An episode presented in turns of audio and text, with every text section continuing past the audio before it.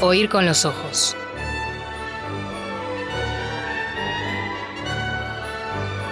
Bajo los efectos de la lectura.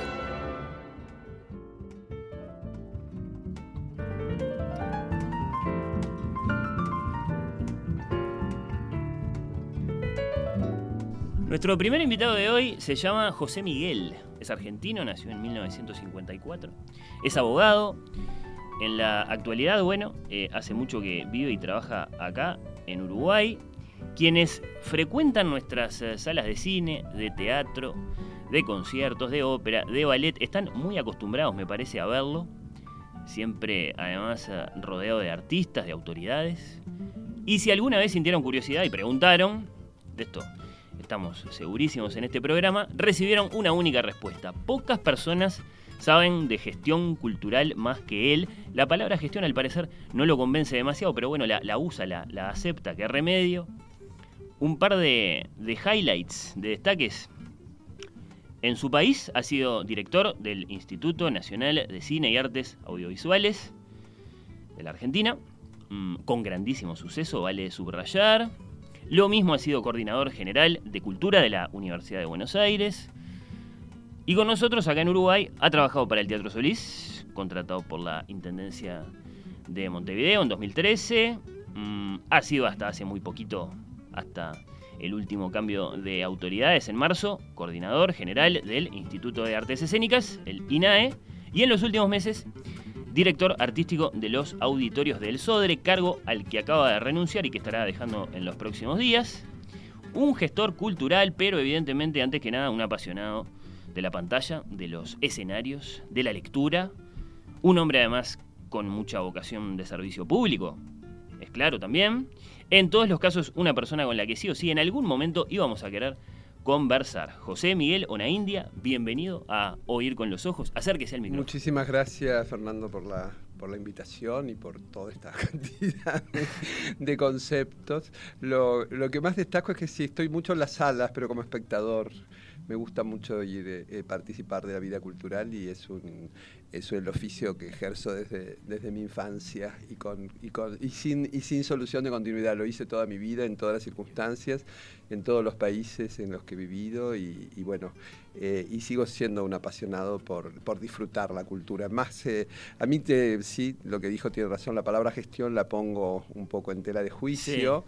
Eh, porque me parece que, que, empobrece el concepto de las personas que, que se dedican a, diseñar y a ejecutar políticas culturales. Me parece que el concepto de gestión es un concepto que lo, baja más a un término administrativo y creo que aquí lo que, lo que puede hacer, lo que obviamente uso el término porque es el término que, que hoy eh, es reconocido por la población y por la gente, aún en la, gente del medio, pero creo que, mm, eh, que lo que más tiene que tener alguien que se dedica a las políticas culturales y a la ejecución de las políticas culturales es un gran compromiso y conocimiento del campo cultural y ser, mm, digamos, un entusiasta, ¿no? Si recién estaba escuchando, bueno, que, que, que, escuches música, que vayas al cine, que, te, apasione y que eso no sea solamente un entretenimiento o parte de tu tarea del contrato burocrático con, que celebraste con el Estado o con, una, o con una institución privada,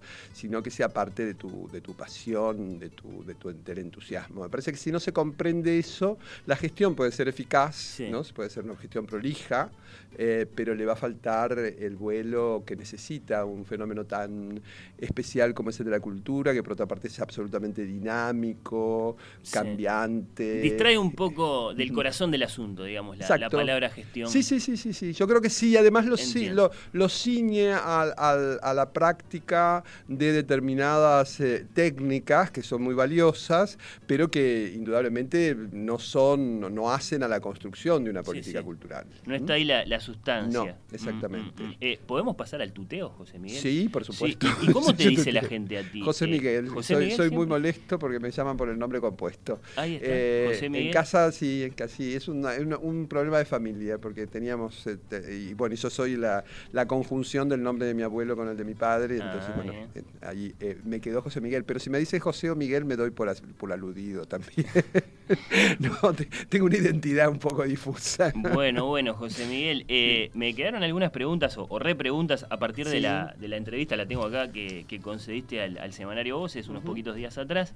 Eh, lo primero, ¿te llegó algún comentario crítico por el, por el titular que eligieron los, los, eh, periodistas, Flamia sí, me llegó algún comentario crítico. No ah. valen lo mismo una cumbia que una sinfonía de Mozart. Lo que pasa es que, claro, eh, eh, leído em, sin, el, sin el, contenido de la nota, resuena a un concepto que es totalmente diferente al que yo expreso no resuena como, a, como a, poner en diferentes gradaciones y lo que yo realmente digo que no, no es lo mismo porque tienen construcciones y formas de, realización diferentes, pero que yo no creo en la diferencia entre cultura popular y cultura académica. Digamos, yo no creo que sea una categoría hoy válida, es una categoría que en el siglo XX se aplicó, digamos, hasta los años 80, era, era una categoría bastante aceptada y que, que trajo mucha discrepancia. Me parece que en el siglo XXI eso está totalmente eh, eh, dejado de lado.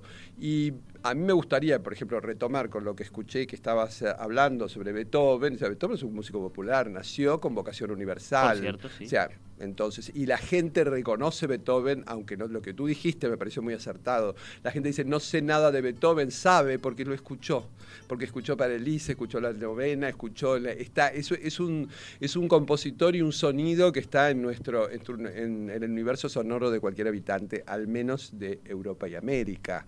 Entonces creo, no creo en esa, mm, en esa categorización, pero sí creo que no todo se hace que es lo a donde apunto, no todo es lo mismo.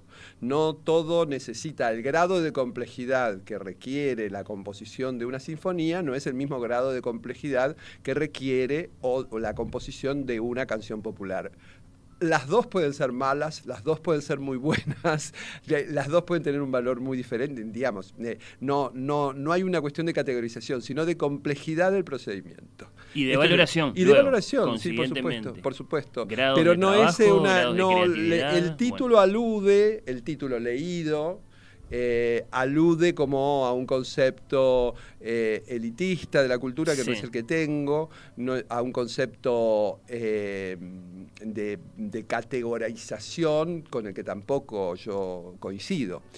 pero de cualquier manera me parece que es un título que, tal vez se despierta el interés por la lectura. Bueno, sí, este, está bien. No, es suficientemente provocativo, es claro. provocativo. Un título así. Además, lo digo, no, no, no Porque en un tiempo esta parte, ese tipo de cosas, incluso que muchos de nosotros las podemos pensar, como tú lo acabas de decir, pero tal vez no las decimos por razones de convivencia. ¿No te pasa a ti? Sí. Nos cuidamos tanto en el, lenguaje. Yo soy un, gran eh, oponente al pensamiento político correcto. Me parece que eh, se ha introducido ese concepto como algo naturalizado, que hay determinadas cosas de las cuales no nos podemos salir. Y yo creo que el pensamiento político correcto tiene el peligro de convertirse en pensamiento único. Porque si hay un pensamiento correcto, quiere decir que todos los que no pensamos de ese modo pensamos incorrectamente, debemos corregirnos. ¿Y cuánto te puedes oponer? ¿no? Yo pensaba, ¿no? Eh, Mm, en el mismo sentido, ¿no? ¿No sentís que en algún momento vas a tener que aceptar que hay que decir cosas tales como espectadores y espectadoras, lectores y lectoras, niños y niñas, que es una cosa que tal vez no te cae demasiado simpática? No, yo no lo uso, no, no, no, no lo uso, no, no, no uso ese, ese el lenguaje, no creo que... ¿Y no te sentís acorralado para usarlo? Eh, bueno, a lo mejor lo vamos a naturalizar. Yo no te digo, no, no, no digo, o sea, yo en este momento como un acto racional de cambiar, nunca pensé que el usar los géneros que el lenguaje español nos, nos otorga, o cualquier otro lenguaje los tiene también, eh, por lo menos de las lenguas que romances, que, que, latinas que hablamos nosotros, eh, se fuera, estuviera en contra de los derechos de la mujer o de la igualdad o de la diversidad. Me parece que muy por el contrario. Además, toda la lucha por la diversidad en todas sus formas se hizo con ese lenguaje. Digamos, el lenguaje no fue un opositor. Todavía se eh, puede discrepar entonces. Todavía, yo creo que todavía se puede discrepar y es una lucha. Después veremos si eso se impone, porque como el lenguaje es algo dinámico, a lo mejor dentro de 20 años esta disputa está totalmente superada y todos hablamos con, con espectadoras y espectadores o niños y niñas Eh, esto no lo puedo, desde el, desde el hoy, como un acto racional de cambio del lenguaje, eh, yo creo que no es necesario y no me parece una reivindicación eh, necesaria. Me parece que las luchas están en otro y que se ha logrado, muy, y lo que se tiene que lograr es en el campo de los derechos, que es un campo que a mí me interesa especialmente también. Bien, bien, bien. Hoy no se puede estar al día en literatura, otra cosa que le dijiste a, vos. Ni en literatura ni en nada. Exacto. Me llamó la atención porque eh, no, no propicia que alguien te diga, José Miguel, eh, sos un anacrónico, un conservador, un tipo de otra época. Por decir ese tipo de cosas, también, también hablas de la, importancia de ordenar, de recomponer. Sí. A lo mejor es una esperanza que ya tendríamos que haber abandonado, esa, no sé. Puede ser, yo no me siento conservador, yo siento que eh, ha cambiado, porque además no lo digo con, una la nostalgia de un paraíso perdido. Bien. ¿Mm? Yo no creo que era mejor estar al día como estaba en mi adolescencia, yendo a ver los cuatro estrenos o cinco estrenos de cine que, había en la semana, porque me permitía. Iba el jueves a ver una, dos el sábado, dos el domingo, y con eso tenía la cuota de, estar al día en el cine. O la, bueno, en literatura siempre fue un poco más complejo porque la cantidad de publicaciones, pero te, había un universo que te permitía. Yo no digo que eso sea mejor, digo que eso cambió. Digo que hoy, bueno, está la cantidad que vos entras, eh, solamente detenerse en los araqueles de autores uruguayos, de cualquiera de las grandes librerías, de las librerías eh, montevideanas, te indica que tendrías que tener un nivel de lectura de 100 libros anuales, que cosas que muy pocas personas podemos hacer. No era mejor aquello, no es peor esto, pero sí te angustia. A mí me angustia, bueno, sí, claro, el tránsito, digamos, el cambio, de, el cambio de modelo te angustia porque, claro, uno yo me encantaría saber cuáles son todas las nuevas directores de cine interesantes que hay en, las cinematografías, al menos de, español, argentina y latinoamericana, y no, los, no lo puedo, no, no llego porque veo, hay 100, 100 debutantes en un país, Me, angustia y no ahí es donde no sé cómo, sí creo que, que, mm, eh, que es interesante recomponer eh, un poco cómo es el panorama eh, cultural hoy. Me parece que ha cambiado mucho la gran producción y además la vocación de la gente de ser más protagonista que espectadora. ¿no? O sea, todo el mundo quiere escribir y leerse y difundir lo que escribe más que estar atento a lo que se escribe o difunden otros. ¿no? me parece que los, las nuevas tecnologías lo que hacen es un afán de protagonismo. Todo el mundo está pensando qué foto me saco, cómo la cuelgo en Instagram, qué, qué frase más o menos eh, sagaz o interesante eh, invento como para poder eh, tener seguidores y likes este, suficientes y no lo estoy diciendo, digamos, estoy describiendo un fenómeno, no estoy minimizando. Creo que eso es un ejercicio de, de, de sagacidad y de astucia que es interesante, incluso de inteligencia y de creatividad. Pero bueno, ¿cómo organizamos todo este panorama con lo que, lo que se sigue produciendo a nivel intelectual, con mucha más complejidad que, la redacción de un Twitter o de un Instagram? Bueno, eso es un tema que me parece que, eh, como tú lo dices, me angustia. Me angustia porque estoy, por un lado, disfruto de las nuevas metodologías, eh, mm, siento un poco de culpa, diríamos, por, por, no leer todo lo que ah, pueda leer, por, no ir al cine la cantidad de veces, por bueno, creo que en el teatro estoy bastante más al día, pero estar bastante más al día significa, con todo se me van cosas en Montevideo que de repente mm, me dicen, viste, o, leo alguna, o cuando salen las, premiaciones, yo digo, bueno, pero este espectáculo, ¿cuándo estuvo y dónde estuvo? Porque Afuera es de demasiadas cosas te quedas. Claro, e, ese, ese es el, el tema.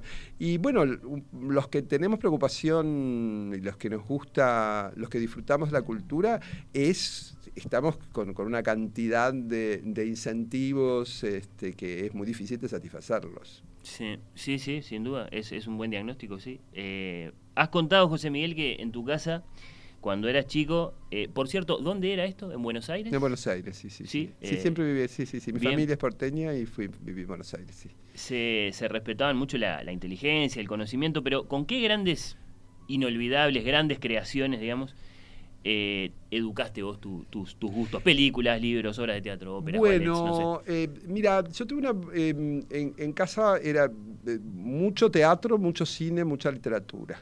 Entonces te, diría que en literatura, bueno, eh, aprendí con, casi todos los que se leía, con los clásicos, obviamente, los que eran un poquito, porque como yo leía, leía mucho, leía más adelantado que, lo que me correspondía a, mi edad.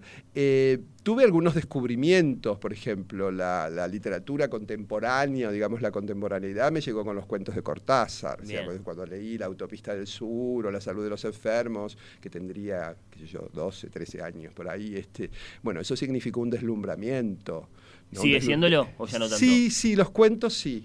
No sigue siendo Rayuela que me parecía que era un ejercicio muy entretenido en, esa época porque rompía muchas estructuras y que hoy es un ejercicio que no tiene mucho sentido porque todos vivimos dentro de una rayuela y todos hemos leído ya, entonces ya esas descomposiciones... No nos divierte el juego. No, nos divierte el juego. o sea que ahí me, eh, en el cine los clásicos, bueno, todo, todo el cine eh, que llega, que, digamos, eh, que venía de Estados Unidos, siempre me gustó mucho el cine argentino que para mi época era no estaba de moda, o sea, la gente no veía cine argentino, no, no, no estaba bien visto, ni, los intelectuales, había un cierto desprecio por lo que se hacía, y a mí siempre me interesaba, entonces siempre tuve una gran conexión y vi todo el cine de lo que fue la vanguardia de los 60, un poco más, un poco más tarde, porque yo lo pude ver en la década siguiente. Eh, tuvo una gran influencia de la, de la, cultura francesa, porque no porque tuviéramos, eh, pero sí, eh, bueno, nos aprendíamos el idioma, bueno, y, a mí me deslumbraba mucho la historia, el cine, hay, hay, algo de la sensibilidad, si a mí me decís entre entre Fellini y Truffaut, y yo me quedo con Truffaut, no digo que sea mejor, digo, mi, sensibilidad está más cercana, eh, disfruta más una película menor de Truffaut que una de Fellini, con la cual tengo que hacer un esfuerzo, no un esfuerzo, pero que estéticamente me resulta un poco más, más lejana.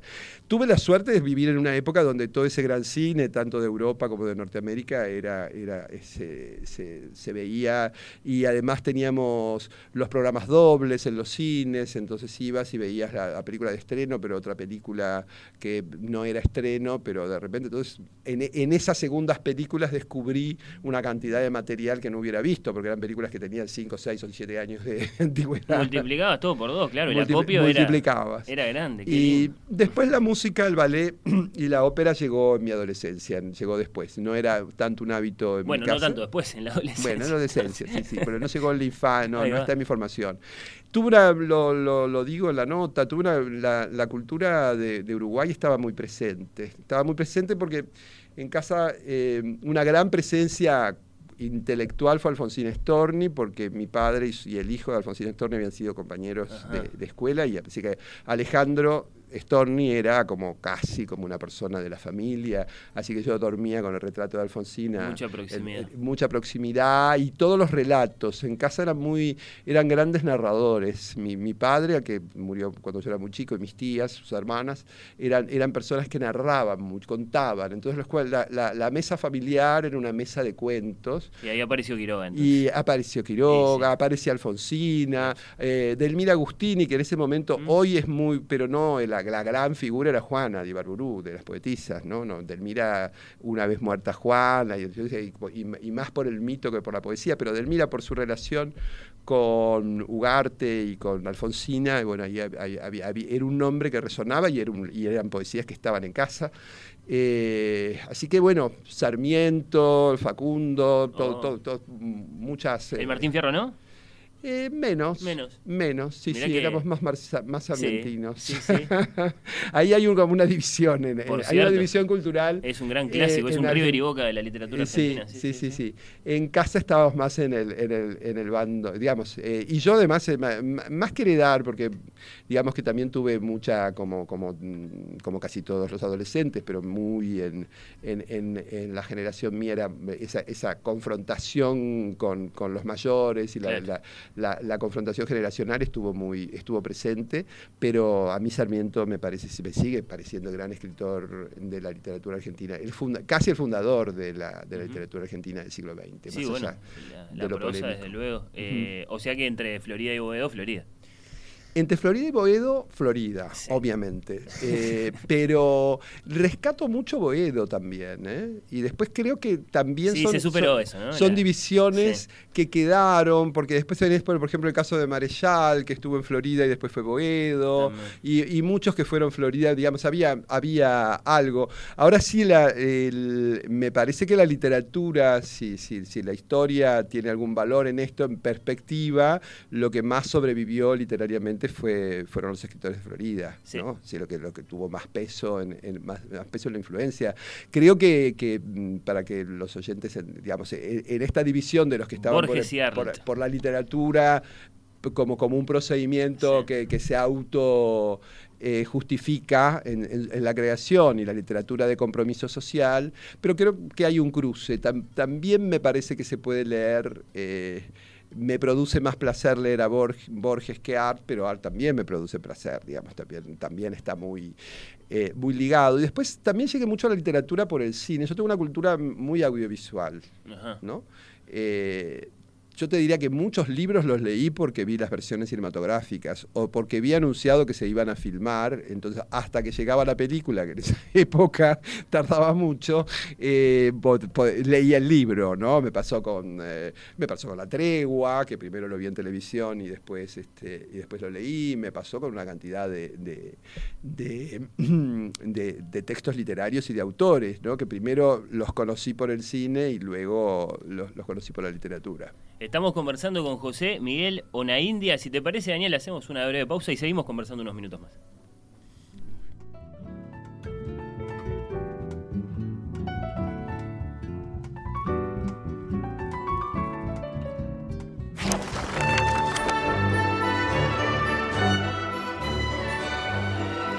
Oír con los ojos.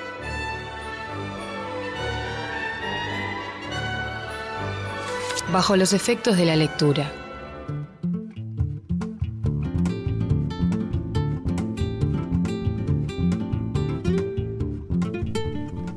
Estamos conversando con José Miguel Onaindia. Eh, de tu tiempo al frente del Instituto Nacional de Cine y Artes Audiovisuales de la Argentina, ¿con qué hecho, logro, satisfacción te quedas? Mira, me quedo con la satisfacción de haber ayudado a la internacionalización del cine. Lo tomé el instituto en un momento en que la Argentina venía de una década de, eh, de, mm, de mucha crisis para el cine y donde prácticamente había desaparecido de los circuitos internacionales. Eh, y justo también en un momento donde aparecía, gracias a la, a la fundación de las escuelas de cine en, en a principios de los 90, toda una nueva generación. Así que coincidió o, la aparición no solamente de una nueva estética en el cine argentino, sino de nuevas formas de producción eh, y la posibilidad de presentar al mundo eh, ese nuevo cine. Y eso fue lo que más me satisfizo porque cuando yo eh, me hice cargo en el enero del año 2000, eh, prácticamente no había ninguna película invitada a festivales internacionales importantes. Había pasado Trapero por Venecia en el año anterior, pero había sido casi un hecho infrecuente.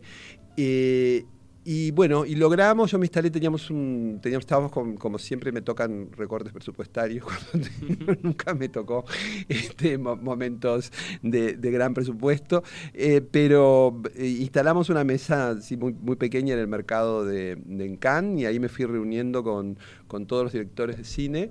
Y al poco tiempo, no solamente por una por obra, o sea, obviamente lo- los que... eh, estamos al frente de organismos culturales, podemos eh, eh, trabajar y, lo- y- y lograr eh, hechos y tenemos artistas este, notables para promover, ¿no? O sea, estamos dependiendo siempre y esa es nuestra misión, es ayudar a que se difundan, descubrirlos si hay que descubrirlos o, o ayudar a que se difundan.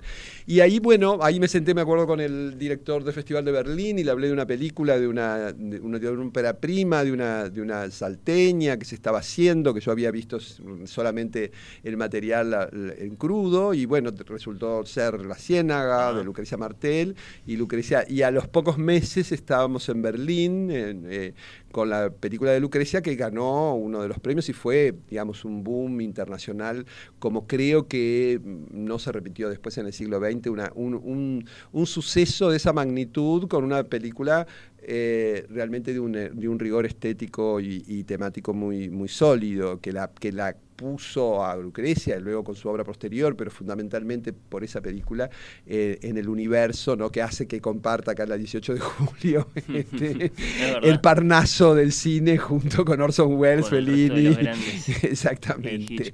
Eh, así que ese, eh, y, así se repitió, y, mm, con, con, muchísimas películas, o pongo el caso de Lucrecia porque es un caso muy, muy emblemático, pero y también porque mm, creo que apliqué un criterio de diversidad, apoyé tanto el cine industrial como el cine de autor y eso hizo que en ese año el otro logro que, sí, que, diría que comparto que al mismo tiempo con esto, es que en el año 2000 y 2001 fueron los años de mayor afluencia de público para ver cine argentino. Sobre todo el año 2000 fue un año que se rompieron todas, desde, desde muchas décadas, que cine argentino se hizo casi el 20% de los espectadores que fueron al cine, vieron cine argentino, vieron más de 6 millones de, personas que eh, había bastantes menos millones de, había habitantes que los que hay hoy.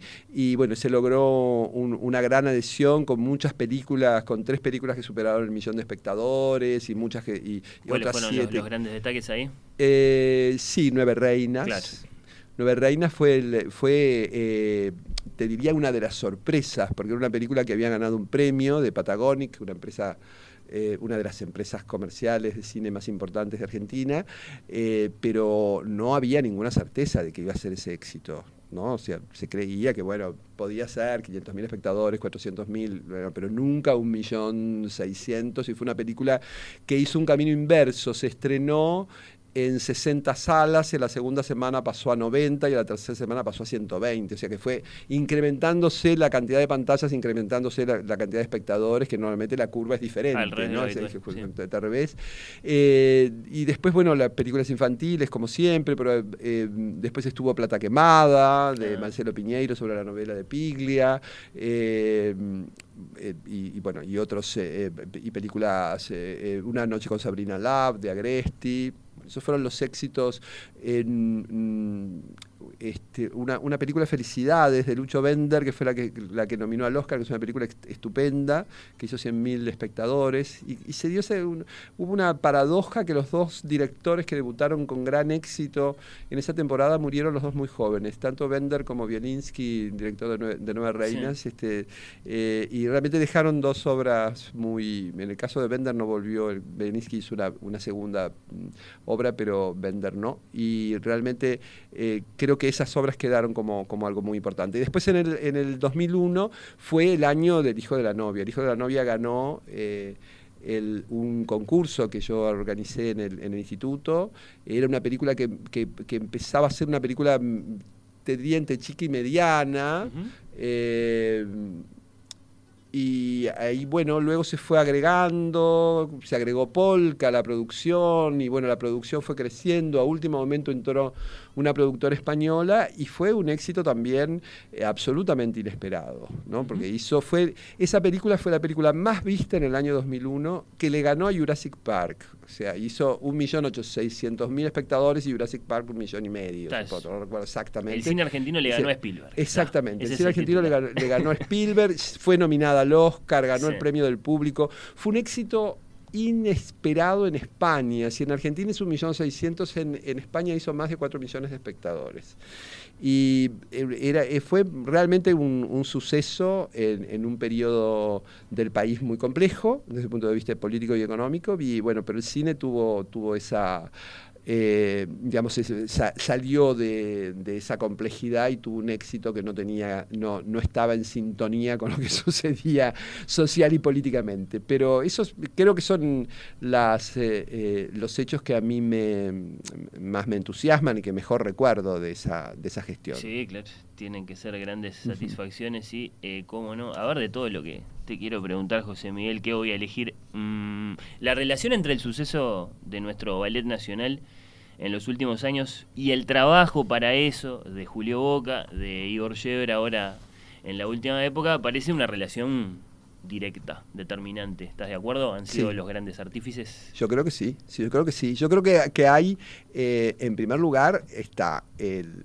talento y el entusiasmo de dos artistas como, como Julio, eh, que tuvo la etapa de construcción, e Igor que tuvo una etapa segunda que, que era casi tan, tan, compleja como la primera, que era, que era poder continuar un trabajo dándole un, una, un eh, digamos, una singularidad y, aspectos especiales y permitir que, ese crecimiento no se detuviera y siguiera adelante, eh, marcando una continuidad y al mismo tiempo una personalidad y, una dirección el ballet, del ballet importante. Creo que lo que hizo Julio fue realmente maravilloso, pero en ambos casos me parece que eh, hay una construcción de política pública, ¿no? O sea, en, ambos casos hubo, eh, el, ballet es una construcción... Respaldo.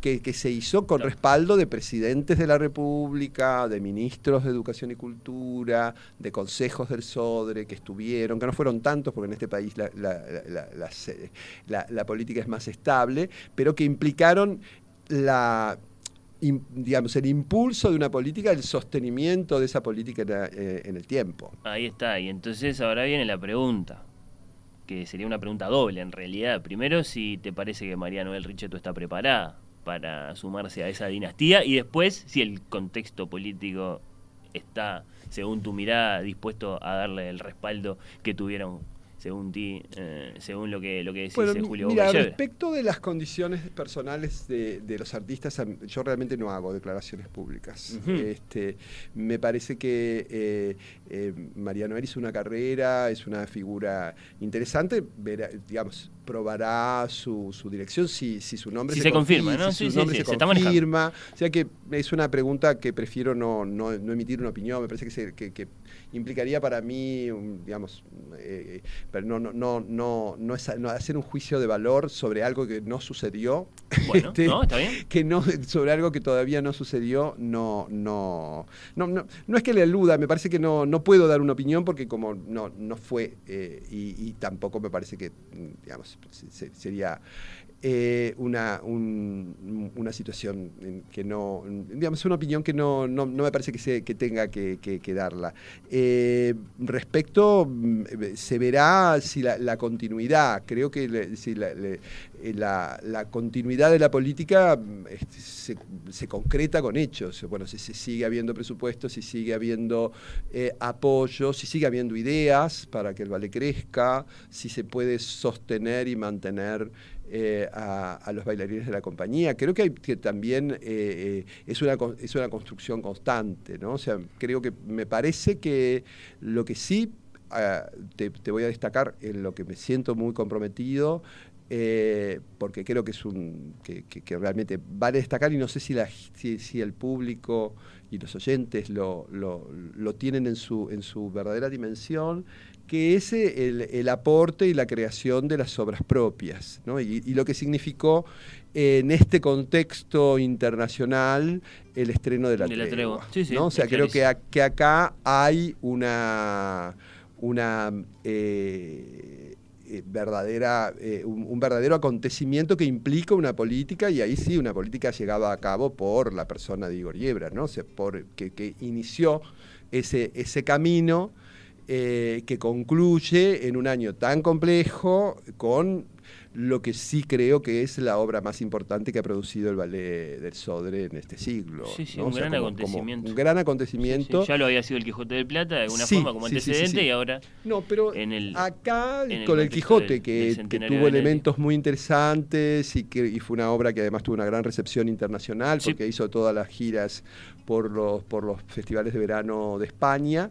Eh, creo que la tregua es un acontecimiento de diferente tipo. Además, ahora el sábado pasado se vio en toda Latinoamérica por streaming, gracias al gran interés de la Fundación Teatro Amil y como previa de, ese festival, que es el Festival de Teatro y Artes Escénicas más importante de, de América, de Sudamérica. Eh, y se va, seguramente se va a repetir, estamos viendo la posibilidad de repetirlo. Y hay una, eh, estamos se está firmando, que es, mi último aporte al, al Sodre eh, un convenio con el Teatro Real de Madrid para que se pueda pasar por streaming en la plataforma del Teatro Real que se llama My Opera Player, que es una de las plataformas anterior a la pandemia, unas plataformas más antiguas, eh, que, inició, que tuvo, digamos, que fue pionera en la creación de este banco digital de, espectáculos de ópera, fundamentalmente de ópera y acaba a ser de ballet. O sea que es una obra que llama la atención, eh, que llamó la atención en el mundo, que está realmente fue un gran... Ayer vi el streaming eh, por, la, eh, vía, por la televisión y creo que se luce mucho, que uno ve, yo había visto casi todas las funciones de eh, las representadas en el escenario, no, no, había visto la filmación y creo que es una obra que se disfruté, lo, vi con gente que no había visto la, la versión eh, en, en, vivo y realmente creo que es, un, es una obra, es un gran capital eh, y es un aporte.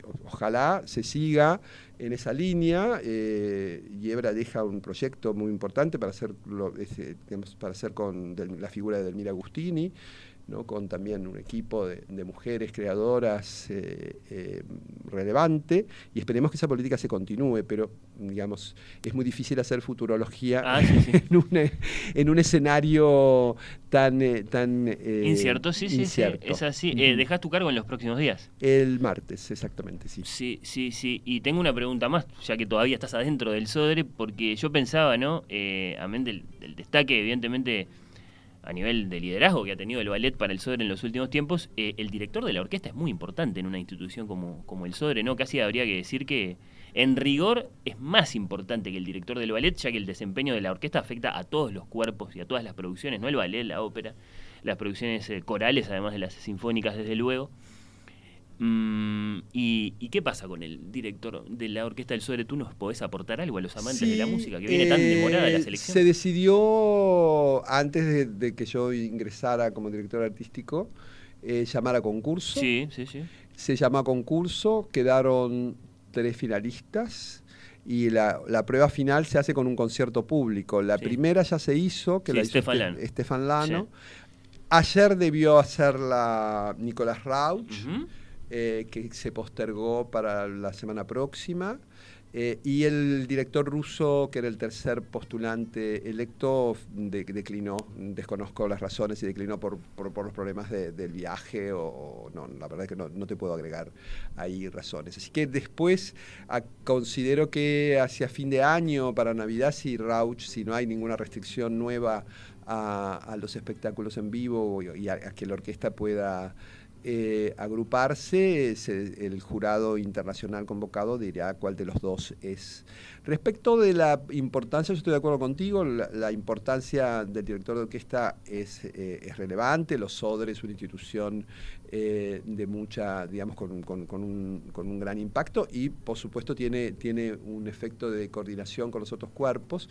Creo que en el caso del Sodre, el, tema de la, de la, importancia, ahí lo, relativizo, o sea, es más o menos importante. Creo que el Sodre en esta construcción siglo XXI tiene, o sea, el ballet es, se ha convertido en, la columna vertebral de la institución, ¿no? O sea, ha, obtenido un protagonismo eh, muy relevante que, digamos, que puede ser emparejado por los otros cuerpos. Pero esto es una decisión. El Teatro Colón, por ejemplo, es un teatro eminentemente lírico. O sea, normalmente lo que más interesa que suceda, si bien tiene dos orquestas y tiene el ballet estable, o sea, el ballet nunca logró tener, aunque si bien tuvo momentos eh, de mucha importancia y de gloria y se formaron bailarines en la Escuela de Colón muy relevantes, nunca el ballet siempre fue, tuvo lo, marginal de la programación, incluso en fechas. Eh, en cambio, en el Sodre este, de, esta última década, el ballet es un, es un, es un organismo eh, un, un, elenco estable de gran importancia y además que logra también eh, una gran adhesión de la gente. No, eso es muy determinante, sin duda. Entonces creo. Pero me parece, me parece muy importante que, el, que haya una dirección de orquesta que pueda eh, articular esta necesidad, sobre todo creo que el, el ballet para el repertorio clásico es indispensable que se haga con orquesta, porque si no es otro espectáculo. Sí, lo que llama la atención, ahora que eh, nos confirmás que, los, que el, director no va a salir de, de Stefan Lano y de Nicolás Raus, es que estos nombres ya estaban ahí a fin de año, el año pasado, eh, incluso los, los propios músicos de la orquesta se los habían propuesto al, al, ministro. Entonces el proceso de selección y bueno, está el contexto evidentemente de, demoraron mucho acaso y, y, tuvimos todo el 2020 sin, sin, sin director de la, de la, de la orquesta. Mm, es, digamos, eh, quedó atenuado el efecto de esto, evidentemente, por, por los pocos conciertos que, se pudieron hacer, pero de todos modos es un hecho que, algunos amantes de la música, evidentemente, eh, van, a, van a lamentar. Las últimas dos, José Miguel, eh, sí, como no, las no. ¿quiénes han sido de todas las, las personalidades de la política uruguaya las que mejor te han impresionado desde el punto de vista de su interés genuino por las artes, por la cultura?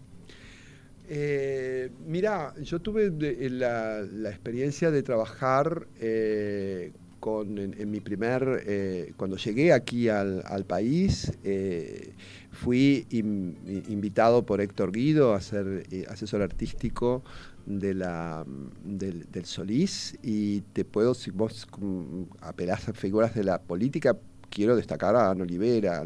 Ana Olivera fue una intendenta eh, que no solamente generó políticas culturales muy importantes y que, le dieron en, materia de artes escénicas, no solamente en materia de artes escénicas, en materia de cultura barrial, la cantidad de, programas y, de centros culturales que se organizaron, que se inauguraron o que ella tuvo la voluntad de continuar. Y además eh, eh, lo que destaco de ella fue su compromiso personal.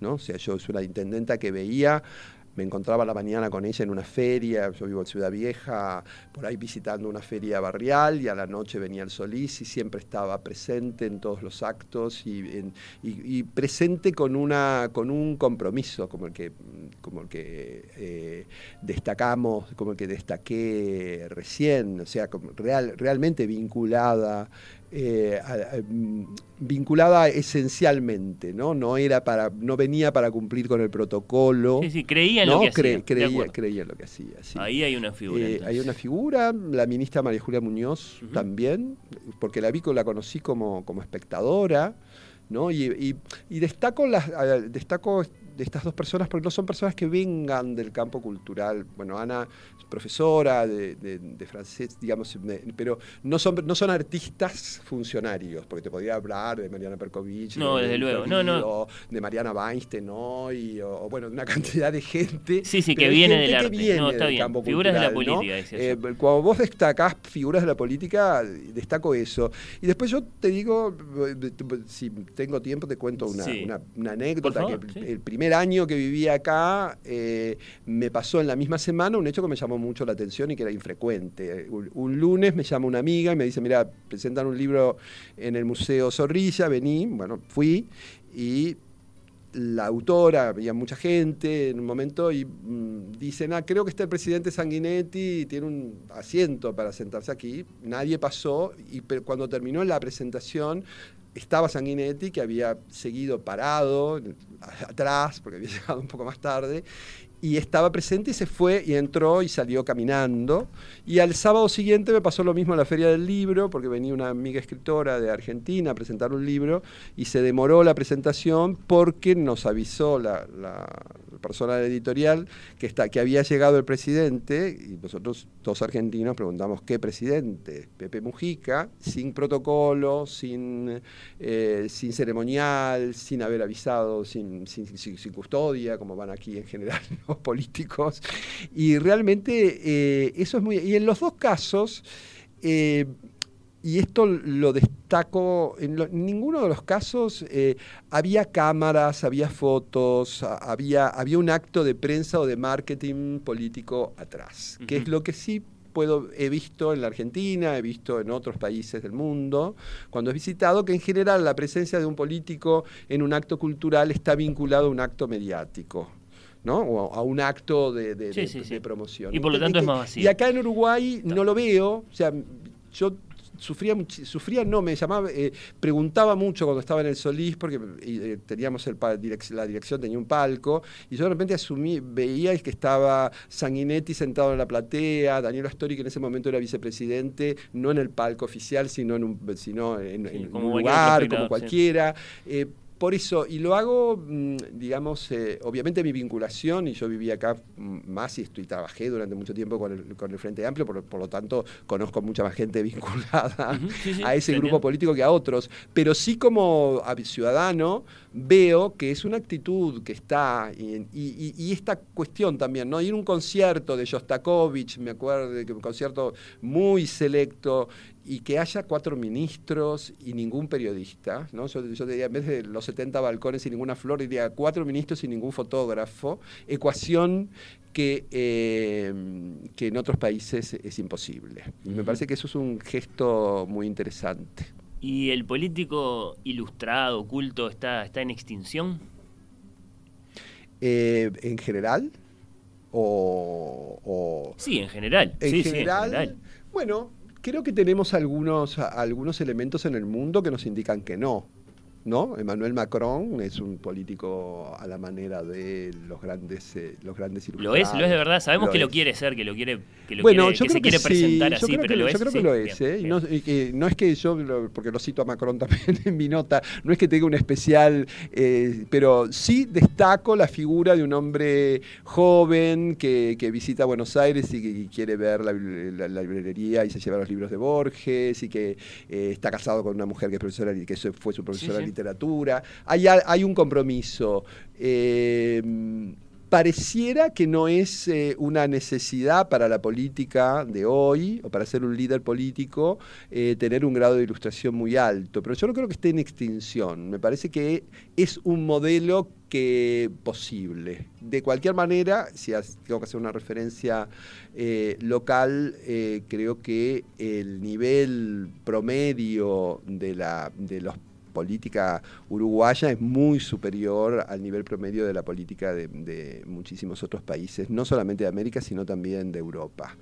Lo que digo, lo que digo yo que vivo aquí, pero te diré que muchos artistas que he invitado en el Solís o en los festivales internacionales que he organizado, también les llamaba la atención mm, que yo les presentara ministros, intendentes, este, políticos, o les indicáramos que había figuras de la política, porque no era algo que, eh, a lo que estuvieran acostumbrados. Bueno, José Miguel, eh, ha sido un gran placer, muchas gracias por esta visita, esta conversación. El futuro, por ahora nada confirmado, ¿no? No, no, no, no, el futuro es este nada, no, no, no tengo, no tengo. Bueno, el futuro son ya lecturas. No, sí, sí, sí, sí. Eh, voy, a empezar a escribir un libro, estoy escribiendo algunos artículos. no, ficción no, la ficción se la dejo a los grandes creadores. Este, a mí yo me quedo con, los, con los textos sobre el derecho, ¿sí? Eh, bueno, ahora salió esta semana la, la, actualización de una obra mía de hace muchos años que, escribí sobre la constitución, sobre la reforma constitucional, y ahora voy a escribir un texto sobre derechos culturales que me pidió la misma editorial. Sí, un libro de texto, pero estoy pensando en algo que me, que me aleje un poco más de lo jurídico y que me ponga en otro, digamos, en un ensayo un poco más cercano a, todo esto. Eh, no que tenga que ver con mi vida, pero sí a partir de, ciertas experiencias eh, personales poder hacer alguna miscelánea o, algún, o, alguna, alguna vinculación a todo el mundo cultural que me tocó vivir. Me quedo pensando, ¿no? ¿Director de directores será una, una buena definición para tu actividad? ¿Qué te parece? Y porque sos el director detrás del director en muchos casos. El director detrás del director de cine, el director detrás del ah. director de lo ballet, el ah, director. no lo había pensado, gracias. ¿Qué te parece? No sé, no, no, no, me parece que. Hay que pensarlo un poco. Hay que pensarlo, hay que pensarlo. Gracias, Fernando. Miguel Una India, gracias por la visita. Gracias.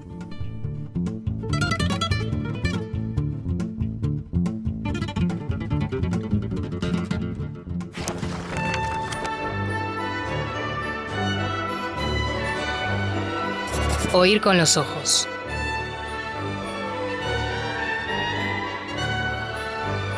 Bajo los efectos de la lectura.